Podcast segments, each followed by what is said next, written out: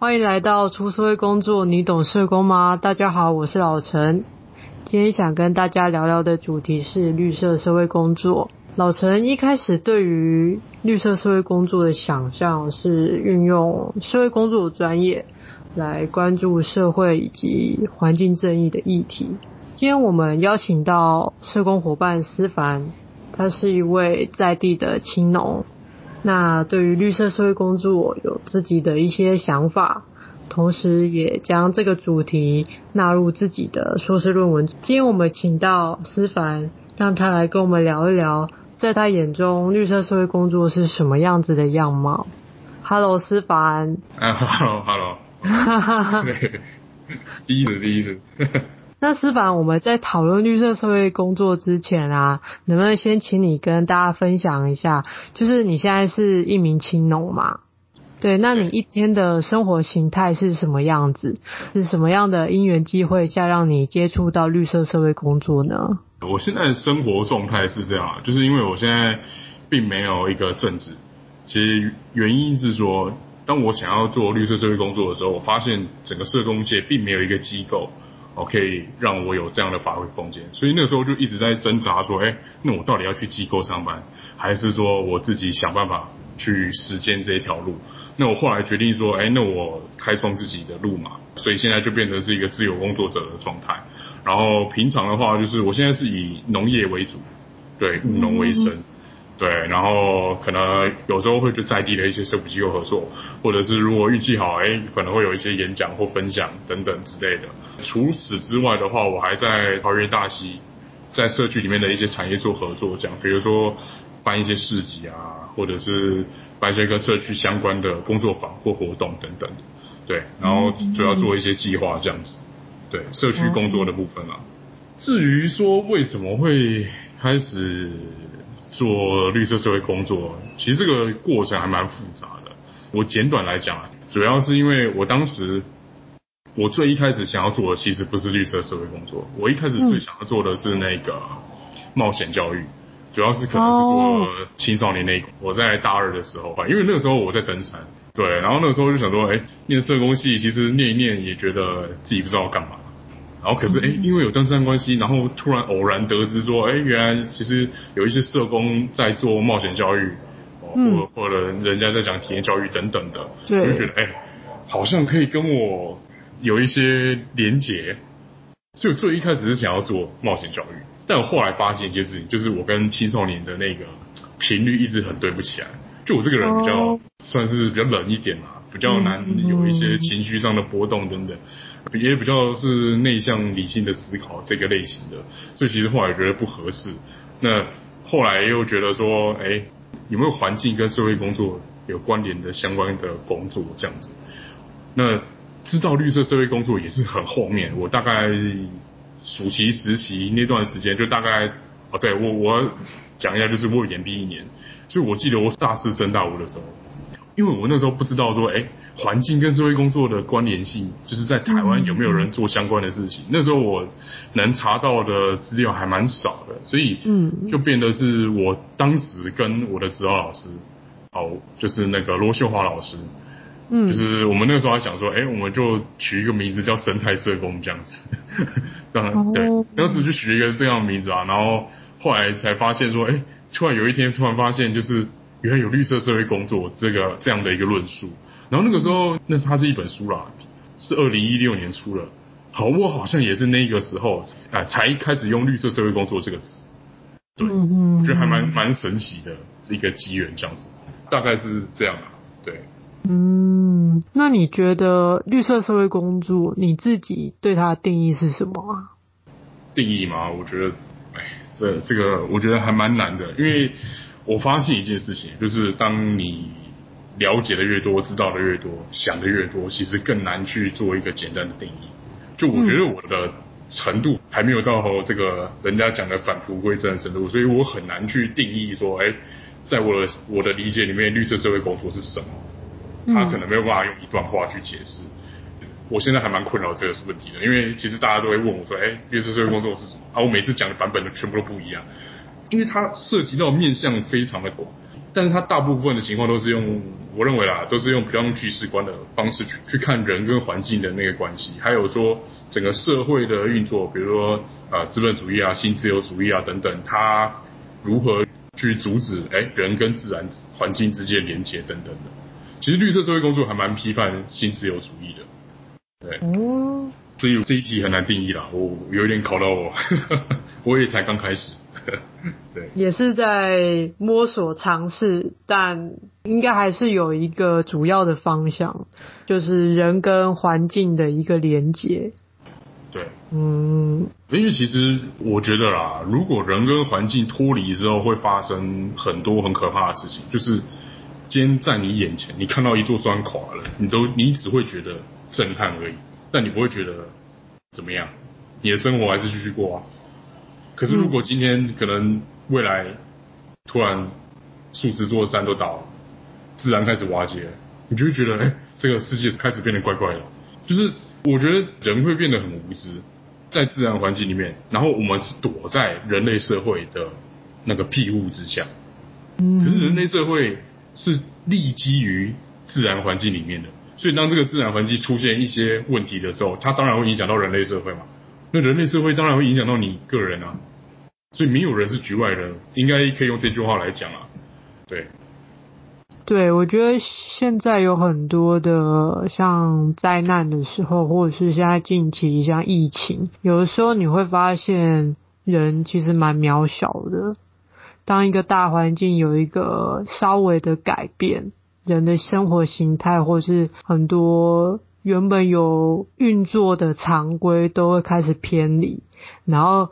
我们人们就要开始重新再去寻找一个默契，或者是说重新生活的方式。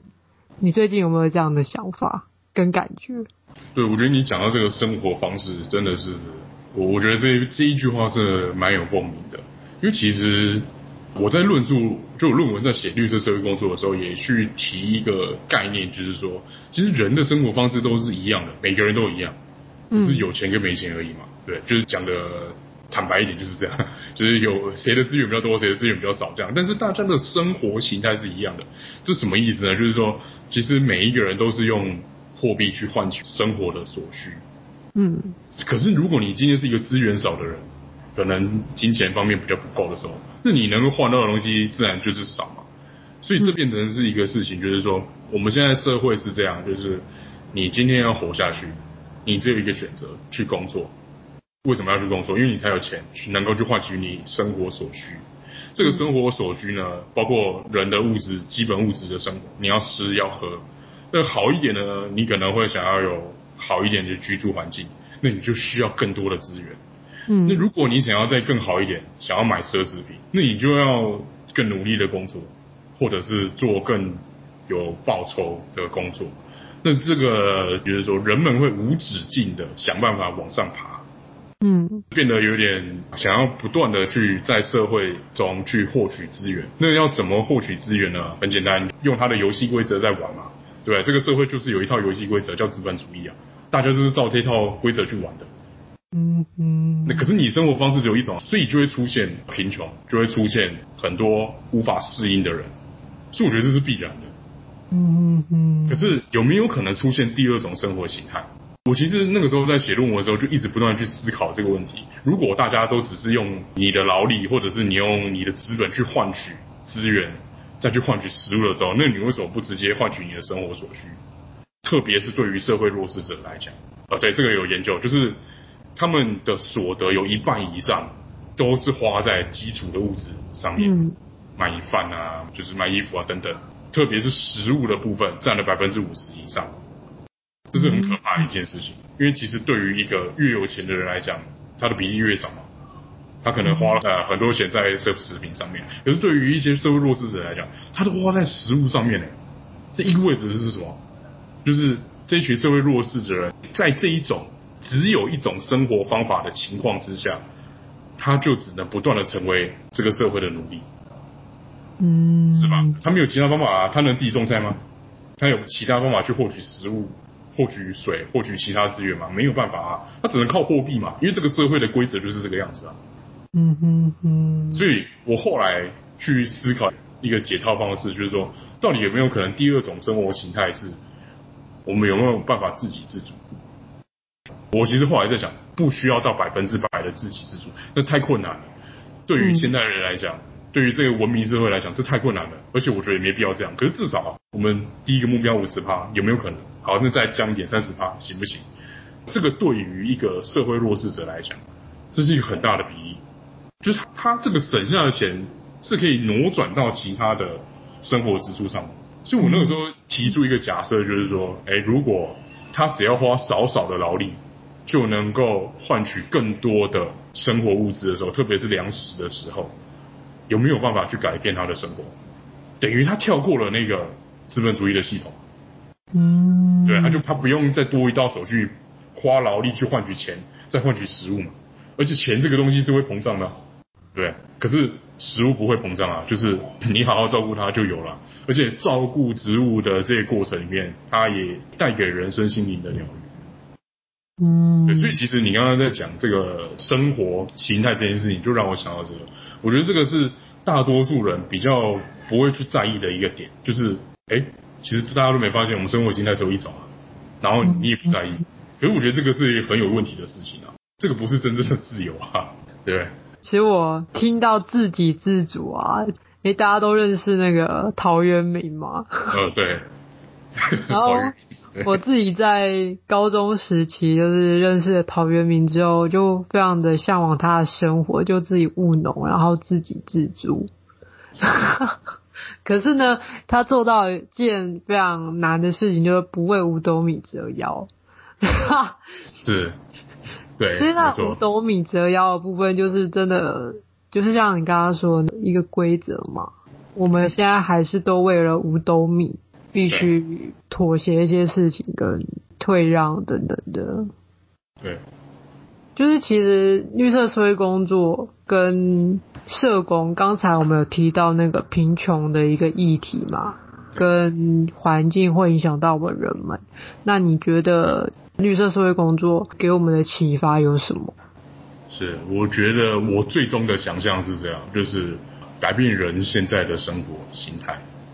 嗯，然后我觉得最终的一个想象其实是走向自然，放弃都市化。就其实大家有没有想过一件事情，就是为什么你要工作一辈子，然后你才会有安全感？你好像这辈子只要有一天不工作，你就会没有钱，然后就没有安全感。对，就是我我觉得大家都在那，你好像不得不去玩那个游戏一样。嗯，你今天不想要玩那个游戏。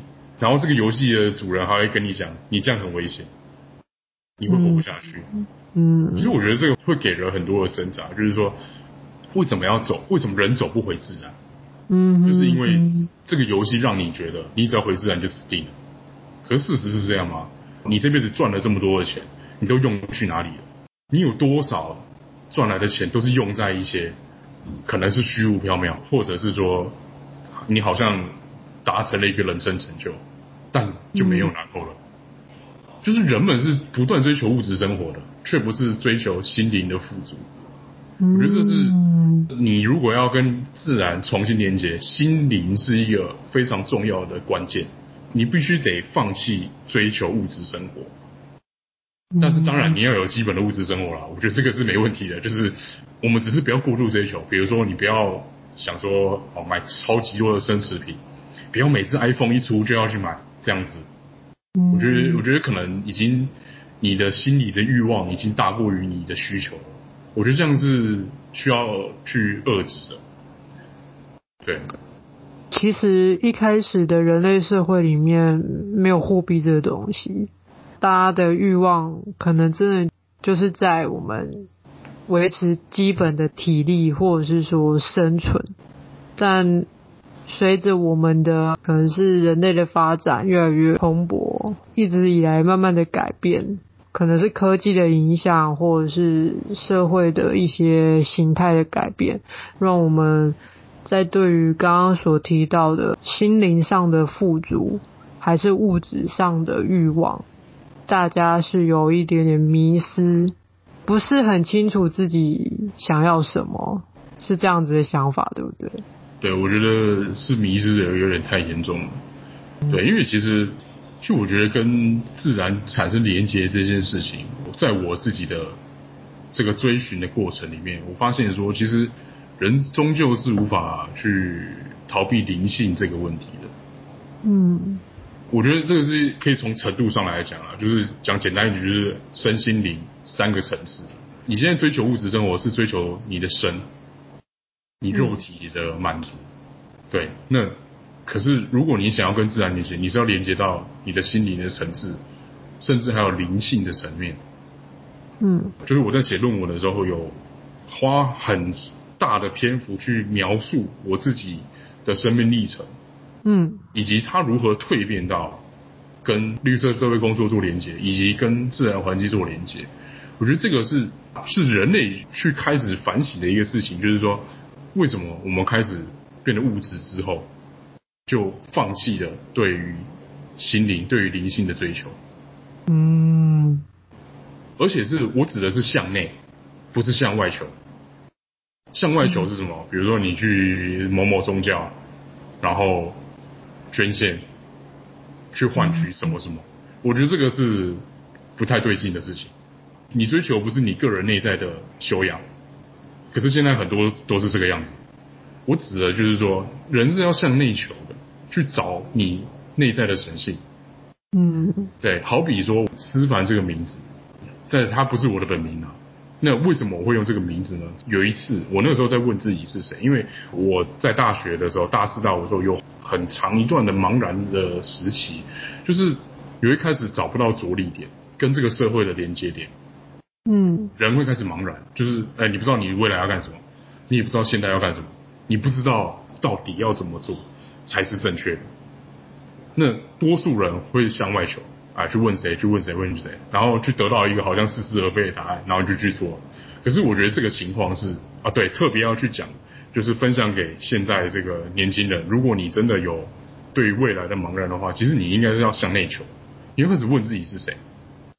你要去回想你小时候成长的历程，到现在的成长历程，这会有助于你去。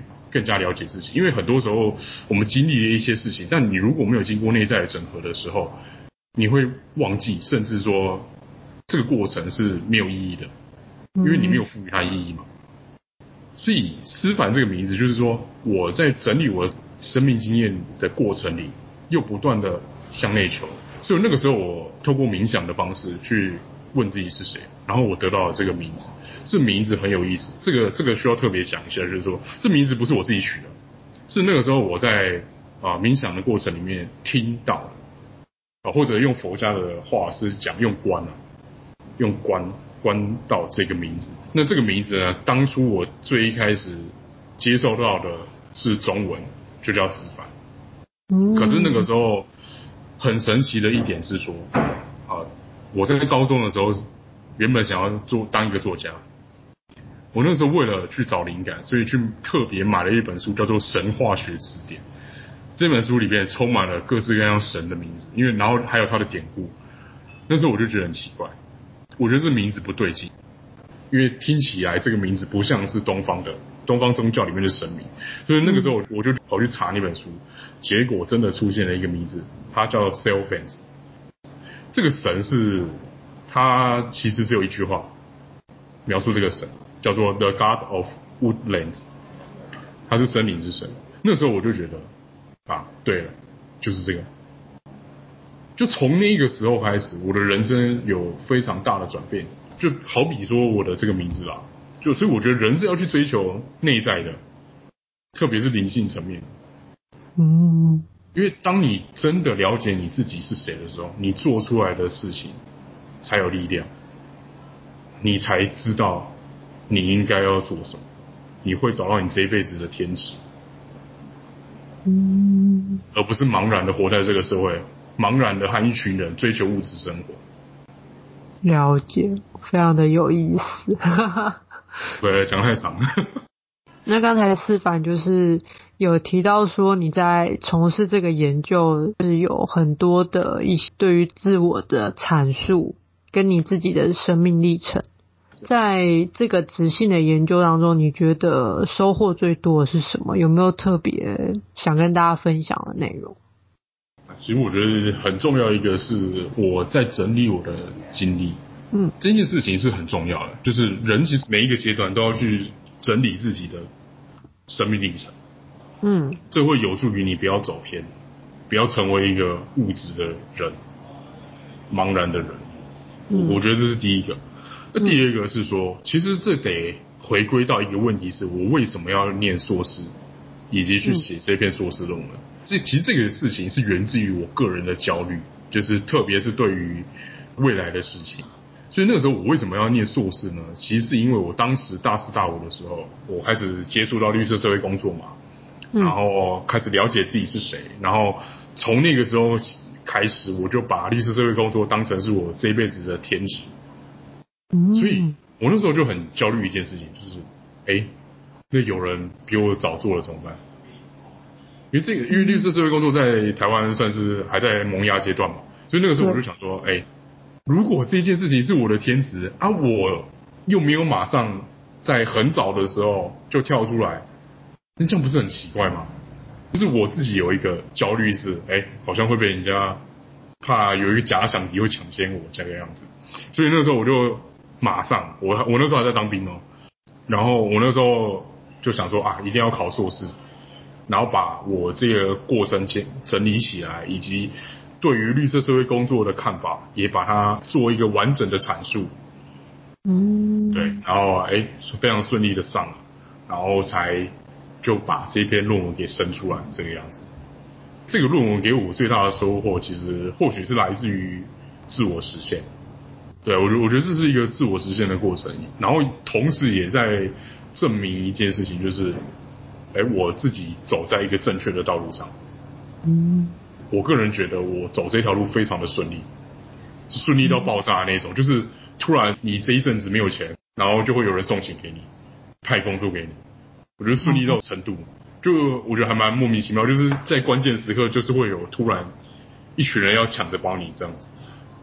就让你很顺利的过，然后我那个时候写论文也还算是蛮顺利的，没有卡太久。对，嗯，那因为我有看过思凡的，就是论文的内容，其实里面是有一个提到社会性农场。对，那这部分能不能请思凡再跟我们多介绍这个农场是什么样子的内容？是社会性农场是什么呢？其实。这个字在学术界都还算是蛮新的。社会性农场，它这个是翻译嘛？那它原本英文名字叫 social farming，在国外相关的研究还蛮多的。那对于社会性农场的称呼，也每个国家有一点不同。有人是讲 care farm，对，然后有一些是直接用 green care，就是针对这样的一个行动。名字还蛮多的。那社会性农场是干嘛呢？其实简单来讲，它就是用农村的资源解决社会的问题。那这个字呢，来自于欧洲。就是欧洲当时也发生一件事情，跟台湾现在很像啊，就是就工业革命后啊，一群人涌进都市里面。嗯，就这个都市化过程是势不可挡，然后农村就人很少啊。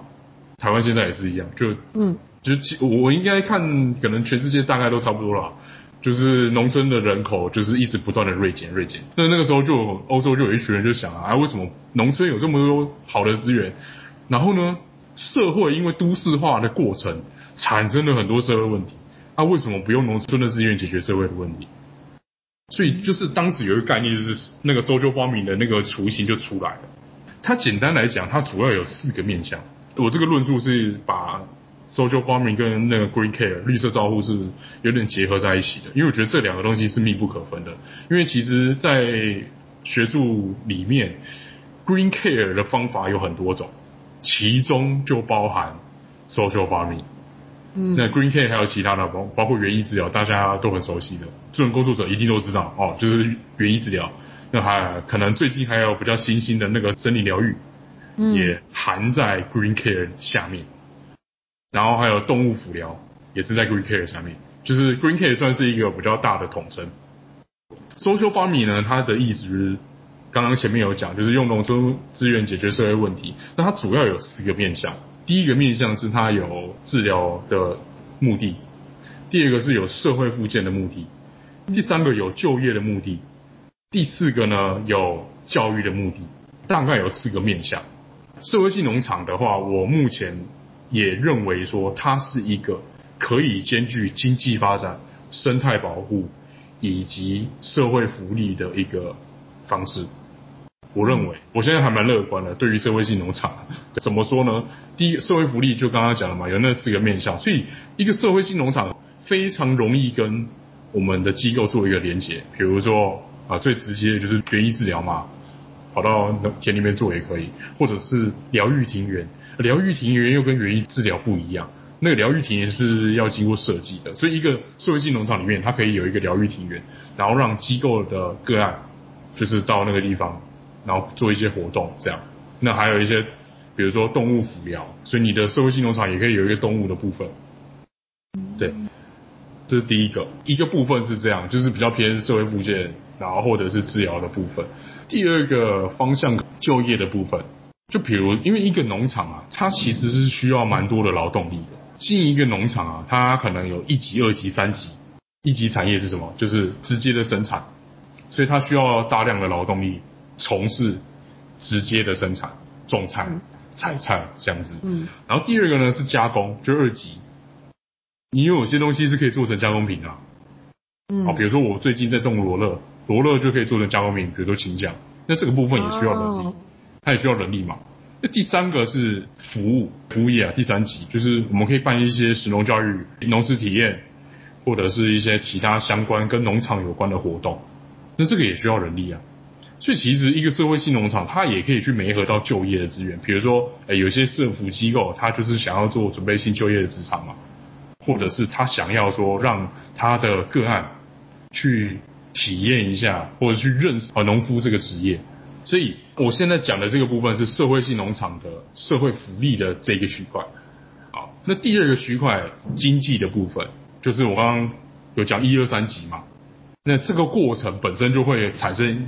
会有盈利，那这个盈利对我个人来，我今天呃，对我顺便讲一下，就是我现在正在筹办社会性农场的社会企业。其实我那时候就构想说，哎，农场本身它就有盈利的行为，那这个盈利的行为，如果用社会企业的概念去做的时候，那这个盈利的过程是否有盈余，可以再挹注到当地社区的共餐，或者是去再回馈到这些服务的个案身上。比如说辅导他们创业，假设一个农场，比如说我最近在种数十种不同的罗勒，这个有特色，那它可以做一个青酱的品牌，我们可以辅导个案去做嘛？假设他有兴趣的，可以做这样的一个连接，那这是一个，所以经济的部分绝对是没问题的，因为一个农场绝对会比你开一个庇护工厂还要，老实讲啦，应该还会好赚一点点。因为据我所知，社福单位做庇护农场的话，通常都不太会能够到损益平衡，不比较不容易了。那可是如果我今天是用社会性农场的方式去做的时候，或许更容易延续的久一点。所以现在讲了两个区块嘛，一个是社会福利，一个是经济发展。嗯，第三个很重要的社会性农场的一个取向是生态。这个生态我要特别去讲一件事情，就是说很多人以为有机或友善耕作就对环境好，嗯，特别是有机，友善对环境好，这个是毋庸置疑的。可是有机耕作未必对环境好，我得讲未必。怎么说呢？通常啊，现在做有机的大部分都是做温室，大部分，当然也有做露天的啦。那你做温室的情况下，如果大家有去看过温室，有进去甚至进去温室里面采过菜的话，你会发现一件事情：就那个温室里面从头到尾只会有一种叶菜类或一种瓜果类，它不会有其他的农作物，很少，顶多两种、三种，不可能多样性种植，因为它要产量。这是第一个。第二个呢，你用温室就等于是隔绝了。环境，嗯，室内跟室外，嗯，这代表的是什么？你的生态是断裂的，你里面有小生态，外面有大生态，可是你都是隔绝起来的啊。那甚至说温室里面，就是农夫为了让它的品质好一点，他会用那个荷尔蒙去补一些害虫，呃，这是合法的嘛？以有机来讲是合法的，所以有机农业未必对环境是好的。你的耕种方式对环境好不好，就是要得看你是用什么方式种植。嗯，对，所以像我在做社会性农场的时候，我自己是有一些很龟毛的坚持。虽然这个坚持到最近是有点动摇，因为真的太累了。跟大家分享，就是说我的田是露天的，没有温室，这第一个。第二个，我是多样性种植，就是说我可能一块地我种数十种甚至上百种不同的农作物，可是会有一个问题啊，就是你的单一产量不高，可是相对的你的生物多样性绝对是多的。你虽然好像不利于你的利益极大化，可是相对的你也为整个就是你那一区的生物提供了一个比较好生存的环境。对，利益不是极大化，这一点也非常的重要。就是绿色社会工作一直在去挑战新自由主义啦，因为新自由主义一直在把利益极大化，所以就会造成很多环境上的问题等等的。第三个，我不翻土，这个很特别，我不翻土。为什么不翻土呢？因为有研究发现，你只要把土翻过，不断的翻，不断的翻，翻个十年、二十年、三十年，你的土会开始沙漠化。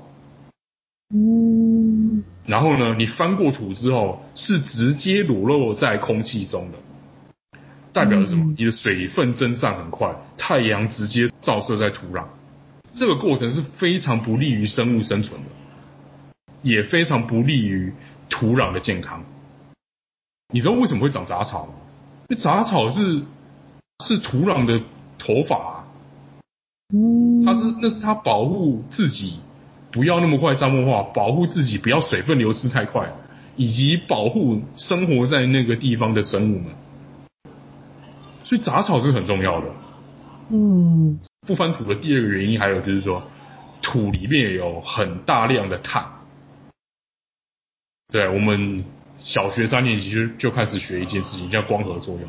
植物把二氧化碳吸收到自己体内，存在土壤里面。嗯，是你的土，我们的地表藏了很大很多的二氧化碳跟其他的碳的合成物，所以如果你把土翻了又翻，翻了又翻，翻了又翻，土壤里面的碳就会又回到空气中了，会增加温室效应嘛？对，所以我也不翻土啊，而且翻土之后，你土里面很多的微生物、很多的昆虫，无论好的坏的，全部都会死掉，大部分都会死掉。因为很多都是跑不掉的，蚯蚓还可以钻，可是很多东西它都直接裸露在空气中就死掉了，所以我是不翻土的。所以你如果要让这个地方是有生态的，我的社会性农场就变得是说，你的耕种方式会影响到整个生态的建立、生态的营造。所以讲到我在做的这个社会性农场，就是说，我认为它可以是兼具这三者。兼具经济、社会福利以及生态的一个方式，但是前提是这东西是得要很仔细去设计的。嗯，那这个部分我自己也还在摸索中。那我刚刚前面有讲啊，就是我不是最近有点动摇吗？原因就是说你不翻土，作物也会有点长不好。坦白讲，因为土是需要养的啦。我现在才种快要第二年而已啊，那土养不到一年，其实状况一直都不会很好，你都要养个三五年才会有好的土壤，那就变得是说你前期耕种会非常的辛苦，辛苦到你会想放弃。为什么？因为中耕机太快了，那个翻土的机器推过去，轻轻松松土就翻好了，农民只要再稍微拨一拨就可以种东西了。啊，我那边呢，我要挖半天，那个土又很硬。就一直挖，一直挖，一直挖，一直挖。我我指的翻土是说把整个土壤掀起来，但是我种东西还是要挖土，对不对？我只挖一一个洞，一个洞，一个洞。哦，是这个差别。好，所以也不是说我完全不翻土，是指我是非常对于这个栖地是尽量做到影响非常小的程度。所以这个社会性农场就是。我目前的理解是这个样子。那我的论文里面有更多关于社会性农场的内容，就包括说欧盟他们自己也在做很多的研究，就各个国家做的社会性农场状态也不同，社福机构跟社会性农场连接的程度也不同，政府介入的程度也不同，甚至赚钱的程度也不同。有些人真，有些农场真的赚到，我认为实在是太可怕了。那个数据我都不知道真的还是假的，他写他一年七十七万欧元，我都不知道那真的还是假的啦。但是理理论上是有可能的，只是因为不能用台湾的概念去比啦，因为台湾大部分都还是小农比较多啦。嗯，你要有一甲以上的，通常都还是祖父辈可能有传承下来的那一种，才比较有可能。那只是以大部分务农的人来讲，他都低于一甲，一甲地就十分地，就是三千多坪。对，所以我觉得社会性农场是一个未来啊，社福机构也可以去尝试看看一条路。对，只是说哦，社福机构你还是去得找专业的人来去做一个配合。我觉得这一点也很重要，大概是这样。那其实我最近看台湾有，我觉得有两个应该是。啊，社会性农场的概念，一个是向日农园，他是在做根生人的一个农场，就是根生人他要找工作不太容易嘛，嗯，呃，他可能就是把这群人在聘用他们在农场工作这个样子，那这是我知道的一个，另一个是朝露农场，他是在做药酒饮的，只是他用的那个概念是写疗愈性社区啦，但我觉得也类似于社会性农场的概念在做。只是论述的方式不一样，切入的角度不一样而已。对，大概是这个样子。了解。思凡一直在推广就是绿色社会工作嘛。刚刚有提到可能是透过演讲或者是学术性的分享过程，那有没有得到一些反馈呢？目前其实大家给予的是支持跟鼓励比较多。嗯哼，然后大部分还是抱持着一个好奇的态度在看，因为其实大部分的社会工作者应该比较难去理解说为什么环境跟他有关系。嗯，对，我觉得我觉得这是比较难去切入，要要去解释的一个点。对，所以我觉得目前收到的回馈是比较少。那会有跟你理念相同，然后也支持你。一起朝这个方向的的一个对象或者是伙伴吗？伙伴吗？我觉得长辈比较多，嗯、都是老师。哦，前辈比较多。对，我觉得老师前辈比较多。对，那你说比较同年龄的相对少了，但还是有，就是身边的一些同学这样子比较熟的。对，因为可能我常常跟他们讲，所以他们久了之后就耳濡目染嘛。对，就也会比较能够理解说，哎，为什么环境跟社会工作有关系？就常常在他们耳边念这个样子，所以他们久了之后也比较能够去理解跟认同这样子。但是大部分还是那个老师比较多。嗯，对，啊对，讲到老师，我觉得要特别讲一下黄燕怡老师啊，就是黄燕怡老师是暨南大学的老师，他是算是在台湾比较早去认识到绿色社会工作的，那个时候他还去。那个英国去找当初提出这个这个理论的教授，有去跟他取经，然后又回来台湾写一个那个期刊期刊论文，就大家可以去找。对，那他也给我非常多的意见，特别在理论的部分，因为我觉得我在学理方面是比较弱的。就之后我论文会马上公开，就大家也如果有兴趣去看的时候，也会发现说，可能我对于绿色社会工作的理论的部分会琢磨比较少，因为。那个部分对我来讲还是有一点困难，因为它都是原文的，然后要去理解它也蛮不容易。因为环境本身就是一个大议题了，你又跟社会工作勾在一起的时候，那个可以讨论的东西真的非常的。嗯，对，我一开始也是因为黄燕怡老师的那个期刊才知道绿色社会工作，那也觉得这个主题很有趣，也辗转才认识到思凡。那其实很多内容也影响了你对于后来的研究，对不对？对对，没错。就他是，我觉得他写那篇期刊太重要了，就是一个指南。嗯。就我觉得看了之后，你就知道说，哎，大概绿色社会工作在讲什么，因为这个有助于你更快速入门啊。你要直接啃原文书，说实在也会有点累啊。中文的文献里面，王毅老师那篇是真的非常重要的，非常有学术价值的。它是一个很基础，让我们对于绿色社会工作有一些想象跟画面。对对。那就是现在思凡是青农嘛？那你会觉得自己也是在实践绿色社会工作吗？我觉得的话，因为哦，我现在现阶段是这个样子，我把绿色社会工作现在是我自己都是讲用三个策略在实践它。我那时候在绿色社会工作这个理论的时候，其实也发现一个事情，就是说它听起来还是稍微离我们有一点遥远。对，因为那个时候我看大部分还是在讲关于灾难相关的，嗯，议题比较多。那当然也有其他议题啊，比如说女性女性相关的议题也有。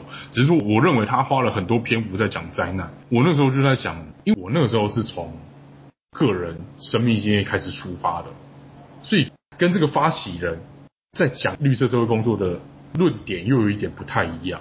就我比较倾向于是说。我觉得他提出来就要想办法能够接地气一点，我希望他能够实践在我们的生活当中。嗯，我认为里面，我认为最还蛮引以为傲的，就是说我提的那三个策略，算是有把握三四年的时间的一个经验浓缩成三个策略。那这三个策略呢，分别是第一个是绿色照护了，因为我觉得绿色照护其实。它还是一个让人跟自然环境重新连接的一个基础，啊，可以透过绿色照顾。那第二个策略就是我刚刚讲的那个粮食自给，粮食自给非常的重要，就是说，因为其实这牵涉到人权，啊，就是我们的生命，我们的人权，就人一定要吃东西嘛，你可以不工作，但你不可以不吃东西啊。可是现在变得是说，你得要工作，你才有东西吃，嗯，那。可是这变的是哪一天突然这个社会开始瓦解，你没有办法赚钱，啊你怎么办？讲的极端一点啊，那甚至或者是说大型天灾发生的时候，灾难发生的时候，啊这个社会你你便利商店都没开了，你还可以买什么东西吃？是吧？所以粮食自己是我认为一个蛮核心的观念，就是说它是从人权出发的，主要是人那个食物权跟水权。就是我透过粮食自给系统的建立，让这两个人的权利是是不会被整个资本主义的游戏给剥夺，因为你只要有办法自己生产食物，你就可以去避开那个游戏的对你的束缚。所以粮食自给是一个我认为还蛮重要的一个策略。那这个策略现阶段的话，我主要是在讲都市农业跟食物银行做一个连结。嗯，对。那第三个策略是在讲永续生活，永续生活又稍微又更远一点，因为它的这个目标稍微远一点。我这个策略有两个面向，一个是改变人现阶段的生活形态，比如说生态村。嗯，生态村的概念就是，哎，大家回到自然里面生活，然后形成一个聚落，大部分的东西是能够自给自足，这是一种，或者是。美国有一个食物森林叫 Beacon Food Forest，他们那边好像两英亩的地吧，可以产出大量的食物供给社区的人吃，是透过都市农业的方式在做。那另一个面向呢，其实要讲的是来自于我个人的悲观，是我认为啊，人类在对于灾难因应的这一块是不只是太慢了。我觉得甚至是已经有点消极的状态。嗯嗯。怎么讲？就是其实大自然的负载太多，然后你要说要挽回，我觉得不太容易了。所以我那个时候就提出一个构想，是说，如果这样的事情，比如说极端气候是无法挽回的时候，那未来世界末日是是很有可能发生的嘛？嗯，比如说水资源的不足，比如说食物的不足，或者是其他什么什么的，或污染嘛等等方各方面的环境的议题的影响。那我那时候就想说，有没有办法，当文明开始瓦解的时候，人类这个族群还有办法延续下去？是我那时候就思考到一个是说，其实人应该要回归到原始生活。这原始生活呢，指的是类似于不用电。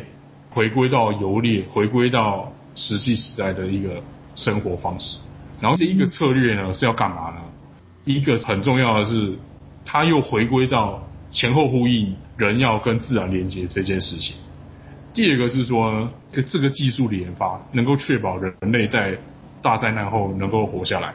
第三个呢，就是说平常的状态里面，这个课程或者是讲教育的过程里面，因为这个原始技术啊，其实包含非常多的数学啊、物理啊、化学啊等等的学术的知识在里面。比如说炼铁，现在炼铁工业时代非常容易，可是你知道以前原始人怎么炼铁吗？这个东西就叫原始技术。那这个原始技术它包含非常多的知识，比如说铁要氧化还原，那以前炼铁的时代是用鼓风炉啊，你有办法制造鼓风？很多古时候人的智慧是可以跟现代的知识、现代的课本、现代的学科再去重新做一个对话跟诠释。我这个策略啊，平常呢就是把它当做是一个教育人一个方式。那我期望是说，当哪一天这个不好的事情发生的时候，这一群人他还有办法延续下去。那这三个策略其实都是要去回应到说绿色社会工作的一个目标跟宗旨。啊，我接下来讲的这个目标跟宗旨呢，是来自于那个发起人 Lena Domenelli 他讲的一句话，就是说。他认为啊，绿色社会工作的实施其实是在于解决，就是人们对环境的压迫还有破坏，然后也去批判新自由主义对人和地球资源的剥削。嗯，所以我这些策略其实都是要去推翻这个现状的。对，粮食自己，粮食自己干嘛？就是我跳脱你这个新自由主义、资本主义的这个游戏规则嘛。我没有要利益其他化，我也没有要在你这个游戏底下透过劳力换取货币，再换取食物嘛。我自己一定要吃自己。绿色照护其实也是啊，因为绿色照护的过程里面，其实最主要的是恢复人跟自然的关联性。嗯，是去重新建立那个关联，然后永续生活的话，当然就是去反对新自由主义，反对对环境的破坏嘛。嗯，所以我认为从农这件事情跟我这三个策略都是有关系的，以及说，哎，为什么当时我会从农？有一个很大的原因就是说，其实农业跟环境议题的关联性太深了。讲到污染，农业很多污染，甚至你耕种的方式都会对环境造成影响，粮食的生产、粮食的运送，还有粮食的不足等等。我觉得很多问题都跟农业有非常大的关联性，这也是为什么我去务农的原因。嗯，大概是这个样子。嗯，那刚才一开始又提到，就是思凡自己也有在撰写计划，透过计划的方式来实践绿色社会工作的一些内容。那目前有投入哪一些计划？关注的是哪一些议题呢？现在我最近要写的是那个水保局的青年回乡，嗯，然后一个文化部的青年村落计划，嗯，那这两个面向不太一样嘛。就是水保局青年回乡那个是我打算写社会性农场，用这个概念去做。然后青年村落那个是我要去生活的那个策略，就是去建立一个原始生活的一个场域。嗯，就这两个计划，嗯，对。那为什么会写计划？是因为一个是要资源，第二个是要辅导。因为其实这种计划都会有辅导老师，其实还蛮需要。就你在开创阶段，其实还蛮需要意见的。然后第三个是说，其实，在辅导过程里面。也会有你的能见度，议题的能见度。嗯、我觉得其实写计划这件事情还蛮必要的。当然，不要说一辈子靠这个计划啦。对。那这两个计划针对的对象都是青年。青年。对，都针对青年。我觉得其实要让人去看到农村不同的面貌，以及农业不是悲喜的这件事情。这有点回到说，我前面有讲到那个农业生产的方式，我觉得需要特别补充一下。就是我前面虽然把农业讲的，哎，好像很不生态怎样，但我并没有说觉得他们这样不好，因为人家为生啊，你要靠农业赚钱就是长这个样子。我觉得这没有不好，这是一个选择而已。嗯，对，所以我觉得有这个必要，就是让这个社会大众去了解到、去认识到农村不同的面貌，特别是年轻人，嗯、不要觉得哎，好像农业、农村都是一些老人家这样子。我觉得，我觉得它其实有很多的可能性。对，对，可能对农村还是有一些既定的印象，但实际去从事之后，可能有很多的不同的想法。或者是不同的刺激，对。那刚才有提到您现在就是在从事的那两个计划，那这两个计划对于未来的一些效益跟目标是什么？这两个计划还在增建当中啊，就大家都还在拼。这两个计划有不同的目标啊，一个是回乡水保局青年回乡那个计划，我主要是要让我的社会性农场这个概念是能够成立，确定。它是能够成立以及能够实际运作的。我之后要去成立社会企业，我需要开始，最好有一点经费来做这件事情。嗯、那文化部那个青年村落的是说，其实这个计划是我跟伙伴一起合作的。嗯，对，所以比较像是说大家去营造一个生活圈的概念，原始生活圈，大家在那边当陶渊明这样。哦，对对对，就是那个那个实验性的感觉。对，我们我们那个场域就在山里面，哦、然后我们打算去研发原始技术的教案，哦，然后让小朋友可以来体验当原始人的生活，听起来很好玩呢。原始人从小做起，这样子，这很好玩啊！就是当你放下手机，放弃电。什么都没有，你要怎么从一双手开始？哦，你要怎么照顾你的生活？嗯，对，古时候的人都是这样子。然后这个教案，其实我觉得它真的有非常多的可能性，包括连历史都可以纳入进来。怎么讲？我们以前不是有学那个什么神文陶时代吗？对。啊，那个他不是捏那个陶吗？嗯。我们也可以从。那个脚底下的土挖一挖，捏成陶，拿去烧。就是这个历史的过程是跟现代是有，可是可以重叠的。透过这个场域，然后去做一个对话的。嗯，所以像历史啊、物理、化学啊什么什么，我都觉得说这个场域可以去实现它。对，大概是这样啊。因为我。还蛮有深刻的感觉，就是其实如果我们生活在原始的古代里面，根本也没有电，然后可能还不知道已知用火的时候，他们的生活方式，我们其实都只是哦听听到以前历史是怎么讲，但是我们现在的社会就是，呃，当你生出来之后，你拥有的资源就已经是被建立起来了。你就不会回头去想，我没有这些东西的时候该怎么办？对。说真的，你说钻木取火，哎，现在的人成功的几率有多高？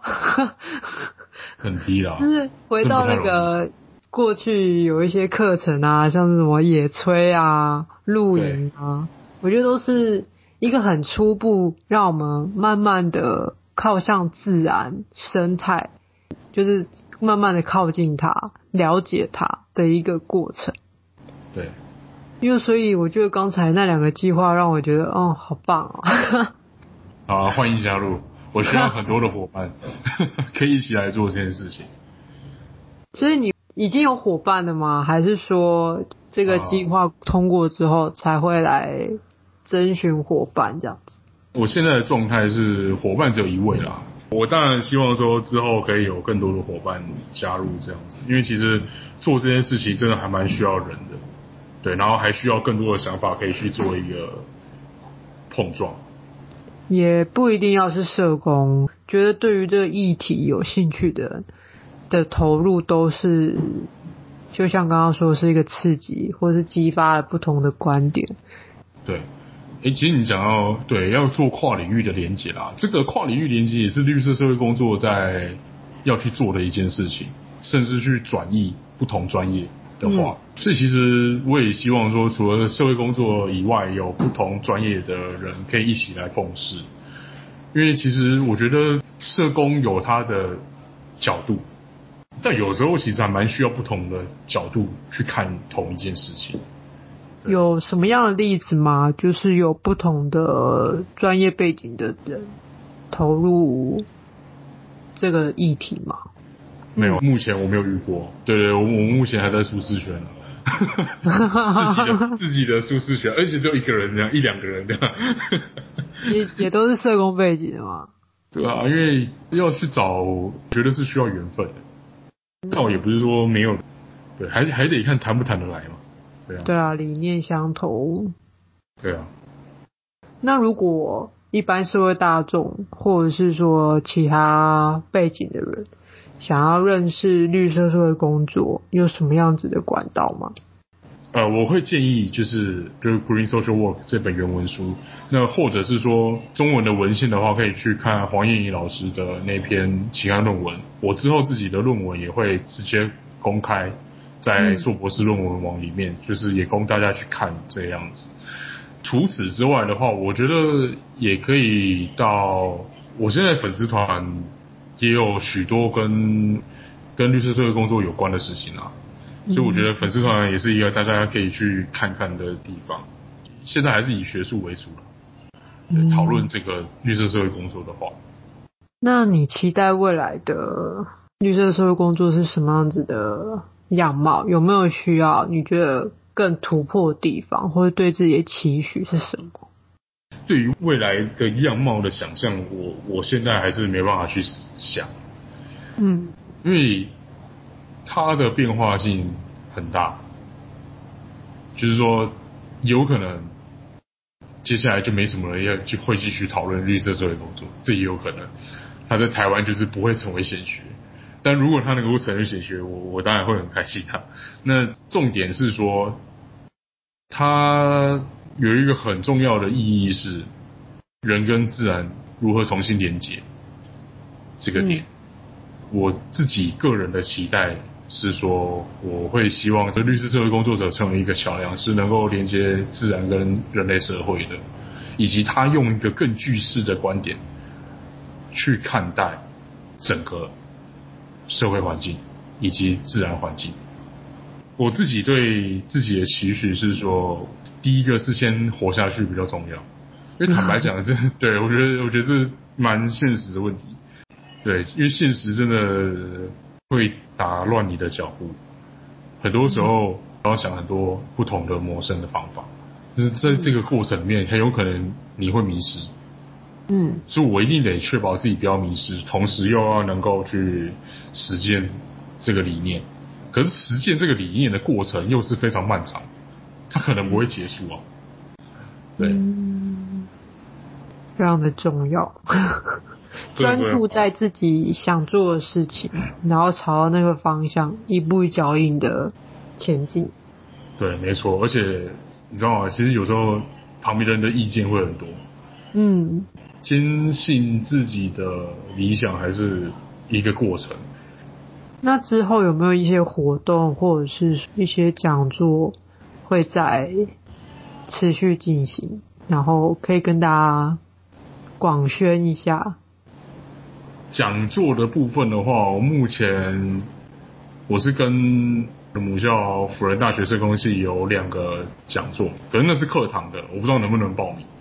之后的话，其实我蛮想要办一些工作坊或者是讲座的，就是可能在讲律师社会工作，或者在讲环境跟社会工作者的关联性。